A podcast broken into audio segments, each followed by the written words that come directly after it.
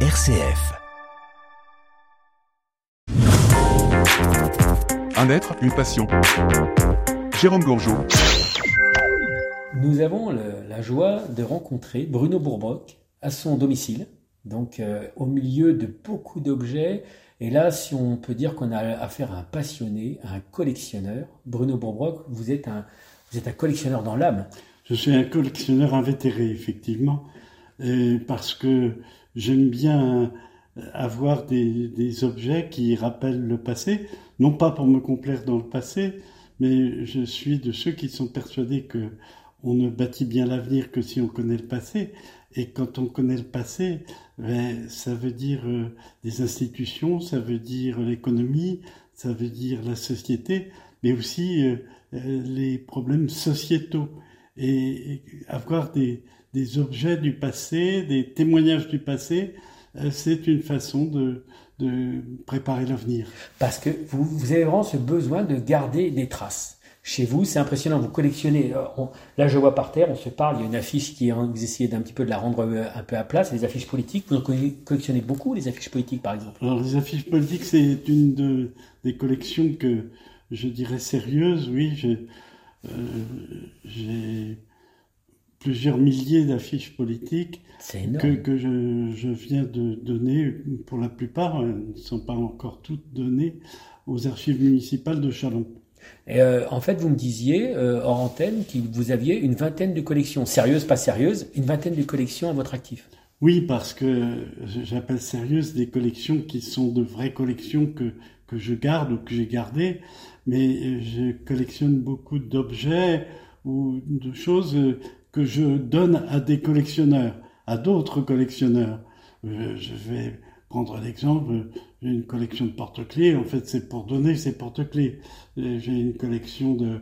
euh, J'ai eu longtemps une collection d'a- d'allumettes, j'ai donné des, milliers d'allumettes par exemple à un kinésithérapeute de Reims, j'ai une collection de mugs, j'ai des collections de badges, des collections C'est impressionnant. C'est vraiment. euh, de, de capsules de champagne naturellement, mais les capsules de champagne, j'en ai plus une seule, mais, mais j'en ai donné des, des milliers. Alors, qu'est-ce qui, d'où ça vient ça Ce besoin de collectionner, de garder traces comme ça? Alors je me suis interrogé un peu sur euh, ses origines et, euh, et à l'origine je, je trouve mon père, mon père qui était un, un artisan radioélectricien qui euh, collectionnait en particulier tout ce qu'il rencontrait sur ses chantiers, euh, des vis, des clous, euh, qu'il mettait dans des dans des pots de Nescafé, je me souviens, et au, mo- au moment de sa mort, on a évacué euh, euh, 13 euh, 13 véhicules de 1000 kilos,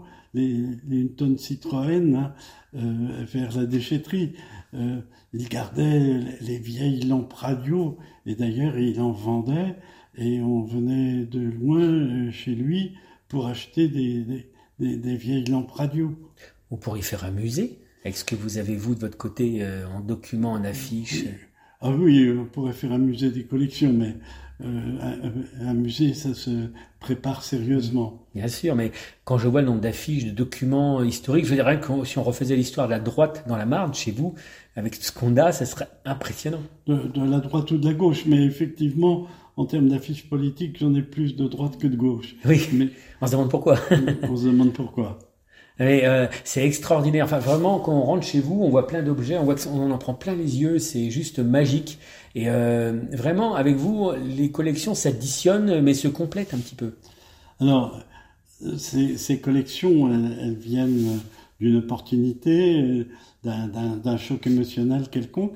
Et puis, il se trouve que, marié depuis 1985, euh, j'ai rencontré une épouse qui, elle aussi, aime garder les choses.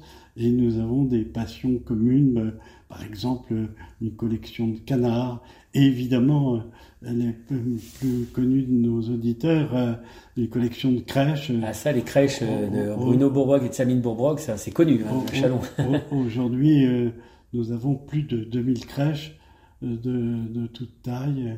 que- Faut, faut la place.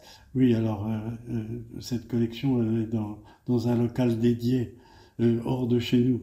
Je vous remercie infiniment Bruno Bourbrock. Nous nous retrouvons lundi prochain pour un second volet parce qu'on a vraiment beaucoup de choses à se dire. À lundi.